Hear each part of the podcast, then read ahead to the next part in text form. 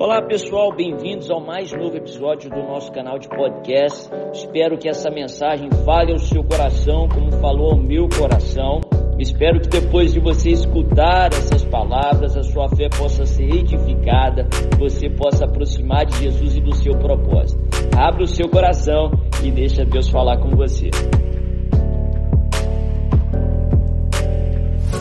Abre tua Bíblia comigo no livro de Marcos, capítulo 10, Evangelho segundo São Marcos, segundo João Marcos, é, capítulo 10, a partir do verso 46. Amém? Vamos lá, Marcos 10, verso 46. A Bíblia diz assim: Então chegaram a Jericó, quando Jesus e os seus discípulos, juntamente com uma grande multidão, estavam saindo da cidade, o filho de Timeu, chamado Bartimeu, que era cego, estava sentado à beira do caminho pedindo esmolas. Quando ouviu que era Jesus de Nazaré, começou a gritar: Jesus, filho de Davi, tem misericórdia de mim. Muitos o repreendiam para que ficasse quieto, mas ele gritava ainda mais: filho de Davi, tem misericórdia de mim. Jesus parou e disse: Chamem-no. E chamaram o cego, dizendo: Ânimo, levante-se, ele o está chamando. Lançando a sua capa para o lado, de, de, de um salto pôs-se em pé e dirigiu-se a Jesus. O que, o que você quer que eu faça? perguntou-lhe Jesus. O cego respondeu: Mestre, eu quero ver. Vá, disse Jesus, a sua fé o curou.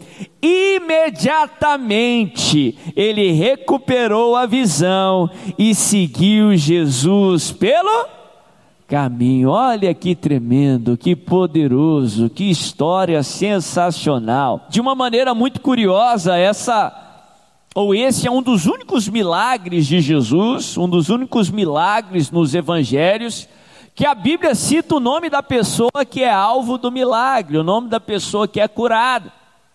Nós somos acostumados aí a ler as histórias sobre a mulher samaritana, sobre o homem ali à beira do poço, à beira da, do tanque de Betesda, Milagres nos quais nós não sabemos o nome das pessoas que são curadas, que recebem um milagre. Aqui é um dos únicos milagres dos evangelhos que nós sabemos ou nós tomamos ciência do nome da pessoa. Muitos estudiosos aí tentam saber o porquê disso. Provavelmente era porque aquele cego era alguém conhecido, ou era uma figura conhecida ali para a audiência, para o público no qual Marcos estava escrevendo o Evangelho. Alguns comentaristas bíblicos falam que, por ele estar ali à beira do caminho de Jericó, era uma figura conhecida em Israel. Porque se você se lembrar ali do contexto do Antigo Testamento, aquela trajetória, o caminho de Jericó para Jerusalém, era um caminho muito percorrido, ou percorrido por muita gente naquele tempo. Porque por três vezes, ou no mínimo três vezes ao ano, os israelitas eles tinham que ir a Jerusalém nas festas principais, era a determinação da lei ali da lei de Moisés, o povo tinha que ir lá na Páscoa, tinha que ir lá na festa de Pentecostes e depois ali na festa dos tabernáculos. E para quem morava ali na região norte de Israel, na região da Galileia, quem era um judeu galileu, ele tinha que vir do norte e passava-se ali pelo caminho de Jericó, naquela estrada de Jericó para Jerusalém. Então, muito provavelmente, se ele habitava ali, se ele acostumava, era hábito dele pedir esmolas no caminho ali de Jericó, muitos conheciam aquela figura. Então, falar sobre Bartimeu, que Bartimeu foi curado, era algo ali extremamente relevante, significante para aquela geração, para aquela sociedade. Interessante que a Bíblia fala o nome do pai, Timeu, e o nome de, do, do filho Bartimeu. Algumas pessoas falam que Bartimeu não era nem o nome dele de fato, porque a tradução de uma das traduções do nome Bartimeu é que é filho de Timeu. O nome Timeu significa homem honrado ou homem estimado. Já alguns comentaristas colocam que Bartimeu, o nome Bartimeu também significa homem impuro ou filho da impureza. Olha que interessante. O que leva alguns estudiosos a concluírem que muitos acreditavam que foi por causa ali dos erros do pai que Bartimeu agora estava enfrentando aquela cegueira, aquela enfermidade. Mas o fato dele habitar em Jericó, o fato dele ser cego e por fim ser curado, nos prega uma mensagem, porque a história de Bartimeu representa muito para eu e você. Aliás, para mim, a história de Bartimeu representa a nossa história, representa eu e você. Porque se nós nos lembrarmos, Jericó tem um significado muito particular. Se você se lembra, Jericó foi a primeira batalha ali dos israelitas entrando na terra prometida. Foi o primeiro obstáculo ali, representando uma nação estrangeira, para que Israel, ou para que os israelitas entrassem e possuíssem a terra prometida. Através de Josué, a Bíblia fala que Deus dá uma ordem, uma direção, para que o povo de Israel percorresse em volta de Jericó por sete dias, uma vez ao dia. E por fim, no último dia, eles teriam que percorrer mais sete vezes totalizando 14 vezes, e depois eles teriam que gritar, e através daquele ato profético, através daquele exercício de fé, as muralhas de Jericó se ruíram, caíram ao chão, e o povo de Israel entrou ali em Jericó e venceu aquela cidade. E por Jericó resistir ali o povo de Deus, ninguém que resiste o povo de Deus é bem sucedido. A Bíblia fala que Jericó recebeu uma maldição. Quem reconstruísse Jericó, ele perderia ali seus filhos. Jericó foi reconhecido como lugar, ou reconhecida como lugar de maldição. O cego Bartimeu estava num lugar de maldição. Aquele que era reconhecido por impureza, que era tido como impuro, estava num lugar de maldição. Interessante que ele era cego, ele não via. Ele não viu Jesus, mas ele ouviu falar de Jesus. Ele ouviu falar que ele era filho de Davi, e esse título, filho de Davi, era um título que aquela sociedade conhecia. Era um título que, de acordo com os profetas do Antigo Testamento, seria dado ao Messias, ao ungido de Deus, aquele que viria ao mundo e libertaria Israel. Em outras palavras, ele estava gritando e reconhecendo que Jesus era filho de Davi, que Jesus era o Messias enviado por Deus. Mesmo sem ver, a Bíblia fala que ele ouviu de Jesus ouviu que ele fazia milagres, ouviu que ele dava vista aos cegos, outro atributo, outra profecia, outra promessa que a Bíblia fala que seria é, cumprida através do Messias. E a Bíblia fala que ele ouve, e nós sabemos que a fé vem do ouvir e do ouvir da mensagem de Deus, isso gera fé no seu coração, e ele clama, e a Bíblia fala que Jesus manda chamá-lo, e ele vai e ele é curado, ele é transformado, e a Bíblia fala que ele passa a seguir Jesus.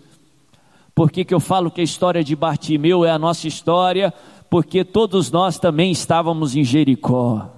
Todos nós estávamos presos ali nas nossas transgressões, das consequências dos nossos pecados, estávamos destinados à ira de Deus, à eterna separação de Deus, ou seja, o inferno. Não merecíamos nada mais do que a morte e o inferno. Como aquele cego Bartimeu, a grande maioria de nós não viu Jesus, nunca viu Jesus, e isso não é má notícia, porque o próprio Jesus nos ensina: bem-aventurado aqueles que não viram e ainda creram morreram, mas mesmo sem ver Jesus, nós ouvimos falar de Jesus, nós ouvimos dizer que Ele é o Filho de Deus, nós ouvimos dizer que Ele é o próprio Deus, que Ele salva, que Ele restaura, que Ele faz milagres, e isso gerou fé no nosso coração, e isso levantou a sua fé, e você se entregou ao Senhor, e você clamou ao Filho de Jesus, e Ele mandou te chamar, e Ele trouxe salvação para você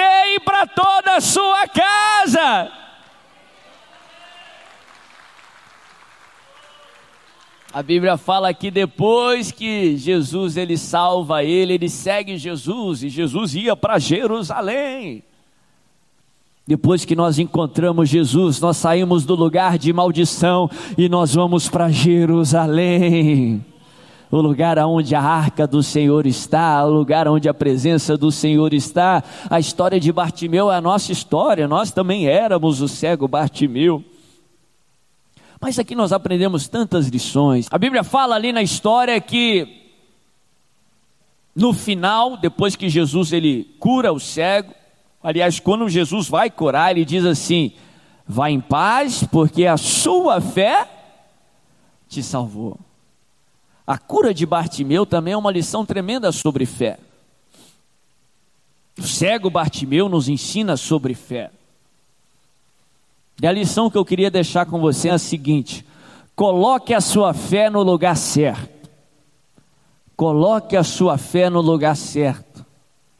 Como Bartimeu colocou a sua fé no lugar certo. Biblicamente aprendemos que a fé é inerente do ser humano. Todo ser humano tem fé. Deus nos criou com fé. A Bíblia fala que fé é dom de Deus, é um presente de Deus. Porque nós precisamos dela para ser salvo e, ninguém, e Deus não exigir algo de nós que nós não podemos dar. Eu costumo falar que se alguém afirmar que fé é adquirida, ele está fazendo uma afirmação muito perigosa. Porque se alguém precisa da fé para ser salva e ele adquire essa fé por esforço, quem diz que fé é adquirida vai estar afirmando também que salvação é adquirida, é por esforço. E nós não somos salvos pelo nosso esforço. Nós somos salvos por aquilo que Cristo fez por nós. Ele não divide a glória com ninguém, porque a glória é só dele. Foi ele que fez por nós. Fé não é adquirida, fé é dom de Deus. Mas tem algumas atitudes que você pode tomar com a sua fé e por isso determina o resultado que você vai ter com essa fé. Primeira atitude que você pode tomar com a sua fé: você pode fazer nada com a sua fé. Em outras palavras, você pode não utilizar a fé que você tem. Tem muita gente que tem fé e tem muita gente que não utiliza a fé que tem. Não estou falando nem quem é incrédulo, quem está aí fora, não. Tem muito cristão que não usa a fé que tem. E uma fé que não é exercida, uma fé que não é utilizada, ela não gera resultado nenhum. É por isso que Tiago fala que a fé sem obras, a fé que não é utilizada, ela é infrutífera, não traz resultados. A fé sem obras é morta. Tem muita gente que não usa a fé que tem talvez por falta de conhecimento. A Bíblia fala: meu povo se perde por falta de conhecimento. Talvez por falta de experiência com Deus, falta de conhecer a Deus. Por omissão por decisão errada mesmo. Tem gente que não usa a fé que tem. Segunda atitude que você pode tomar com a sua fé: você pode colocar a sua fé no lugar errado. Sim, tem gente que não coloca fé em Deus. Coloca fé em tudo quanto é tipo de lugar e pessoas e não coloca fé em Deus. Tem gente que coloca fé nas pessoas. Tem gente que coloca fé em si mesmo. Tem gente que coloca fé na ciência. Tem gente que coloca fé no dinheiro. Só que tem um grande problema com isso tudo as pessoas são limitadas. a ciência é limitada, o dinheiro é traiçoeiro. Fé não foi criada ou não foi nos dada para colocar noutros lugares a não ser em Deus. Tem muita gente que coloca fé nos inimigos. Sim. Tem gente que tem a certeza que aquele problema vai ser um ponto final, vai ser intransponível, que é sem solução. Talvez porque pessoas falaram, talvez porque a sua experiência diz isso. Coloca fé no problema, coloca fé no gigante. Toma cuidado com isso, porque a Bíblia nos ensina que sempre é feito conforme a nossa fé. Uma história que reflete muito isso está descrita ali em Números no capítulo 13 e no capítulo 14. Resumindo um pouco daquela história, a Bíblia fala que antes do povo de Israel entrar em Canaã, Moisés ele seleciona 12 líderes de Israel, guerreiros, para que eles fossem espiões ali, ou espias, na terra de Canaã, para averiguassem se a terra era tudo aquilo que Deus havia prometido, se ela manava de fato leite e mel, para traçar ali estratégias de combate para possuir a terra. Não porque Moisés duvidava do que Deus falou, mas é porque ele queria gerar fé no coração do povo. Porque a fé é fundamental para se ter resultados. A Bíblia fala que aqueles 12 espias, eles ficam 40 dias ali em Canaã, percorre Canaã de norte a sul, de leste a oeste, eles conseguem enxergar, visualizar que a terra era de fato tudo que Deus havia prometido, que lá manava leite e mel, que a terra era muito boa. Só que eles testemunham também que a terra tinha muitas dificuldades, tinha muitos gigantes, muitos guerreiros fortes, tinham cidades extremamente fortificadas. A Bíblia fala que eles voltam e dois grupos se formam ali, a grande maioria, dez pessoas, apesar de terem visto que a terra era boa, que a promessa era verdadeira, eles voltam com a fé no lugar errado. Eles voltam com a fé nos gigantes. Eles dizem: ó, só que tem um grande problema. Lá tem muitos gigantes, cidades fortificadas. Vimos ali os anaquins lá, que eram reconhecidos como gigantes, fortíssimos, guerreiros, temidos. Eles colocam tanta fé no gigante que a Bíblia fala que eles dizem assim para o povo: olha, diante deles, aos olhos deles e aos nossos olhos, éramos como os gafanhotos, desprezíveis, insetos, que facilmente são derrotados. Eles olharam para os gigantes como se os gigantes fossem Deus, ou fossem deuses. Eles tinham certeza que os gigantes iriam vencer.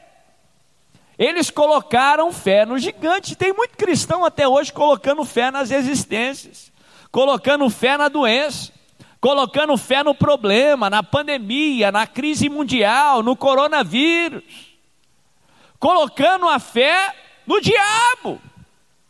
Como que se o diabo, se o diabo pudesse fazer tudo aquilo que ele fala que vai fazer contra você?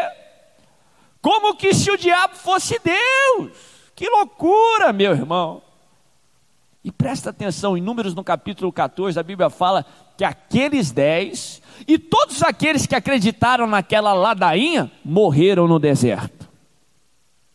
Não por algo que os gigantes falaram, mas por algo que eles falaram deles mesmos não pela fé de outras pessoas, mas pela sua própria fé. Foi feito conforme a sua fé. Agora a Bíblia fala que dos dez, a minoria, dos doze, perdão, a minoria, dois deles apenas, chamado Josué e Caleb, tiveram um espírito diferente. Ao invés de colocar fé nos gigantes, ao invés de colocar fé no problema, colocaram a sua fé no Deus de Israel e se indignaram com aquela, com aquela falácia, com aquela conversa fiada ali dos dez espias. Diz que eles rasgam as suas vestes, manda o povo calar a boca e fala: que loucura vocês estão falando. Sim, lá tem cidades fortificadas, mas nós servimos ao Deus de Israel. E se o Senhor se agradar de nós, quem são aqueles gigantes? Eles serão como pães, serão facilmente devorados. Subamos e possuamos a terra, porque é certo que o Senhor vai nos dar a vitória. E sabe o que aconteceu?